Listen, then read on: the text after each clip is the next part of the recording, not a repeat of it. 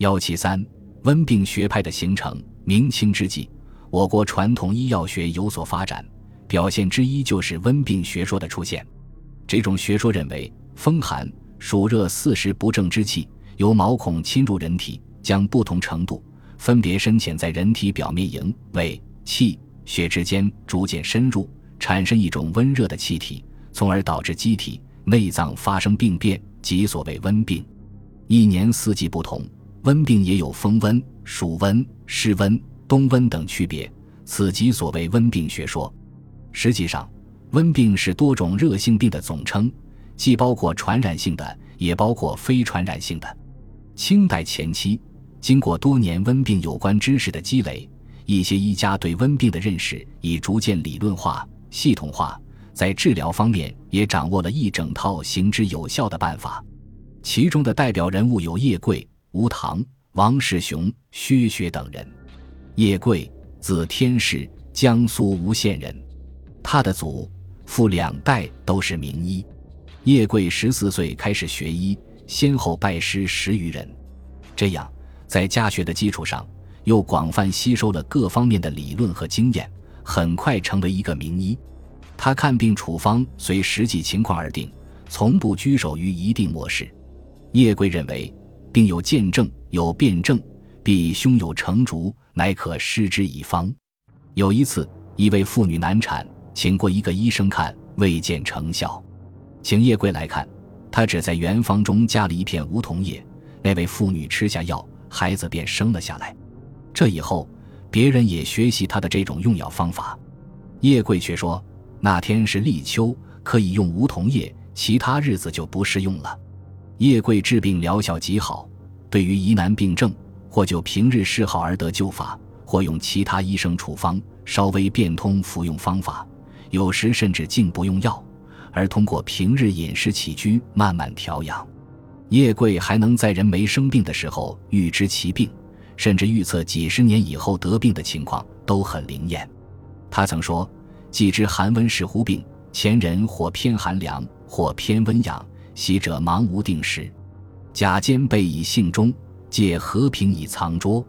朝用一方，晚意一计，具有当哉。这既是他经验的总结，也是对庸医的批评。叶贵对传统医学的最大贡献是总结了前人的经验，著《温热论》一书，为温病学说的发展奠定了理论认识的基础。叶贵之后。其弟子和其他一家继续温热病的治疗与研究，遂形成温病学派。吴唐，字巨通，江苏淮阴人。他是叶贵的学生，学成后曾游京师，并在江苏、浙江一带行医，很有名声。吴唐感到叶贵许多医案散见于杂症之中，为引起人们重视，便在整理叶贵医案的基础上。又采集历代名贤著述，取其驳杂，取其精微，兼复己意以及考验，合成一书，名《温病条辨》。在这部书中，吴唐首先介绍了温病的成因，然后详细介绍了风温、温热等九种温病的治疗方法，最后附录杂说、救逆、调治等篇，介绍各种妇女病、小儿病和其他病症的治疗办法。这本书内容丰富，立论严谨。发展了叶桂的温病学理论，得到了医学界的普遍重视。人们认为他其为方也悦耳精，其为论也弘以祀。总之，《温病条辨》一书对当时温病的诊断和治疗起了重要作用。王世雄，字梦英，浙江海宁人。他集纂《温热经纬》一书，既有《内经》《伤寒论》等书中关于温病的记述。又有叶贵等一家关于温病的论述，还有以往一家对上述论著的注解，以及王世雄本人的见解。温热经纬把许多家论述温病的理论汇集在一起，采集精当，对温病学派的形成和发展起了促进作用。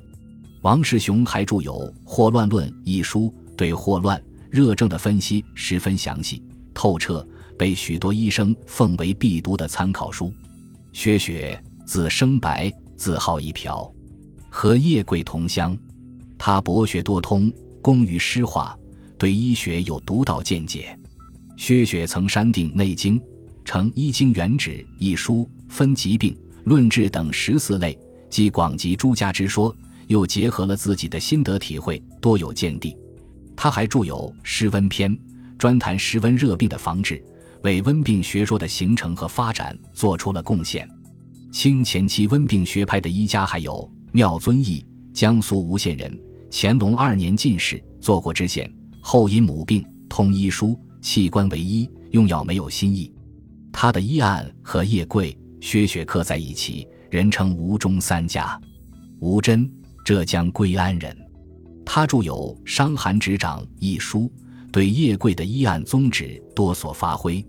张南，字虚谷，浙江会稽人，著有《医门棒喝》一书，认为叶贵、薛雪的医学见解最符合《伤寒论》的本意。他还把叶贵的著作《右科心法》等整理改名为《三十服气外感篇》。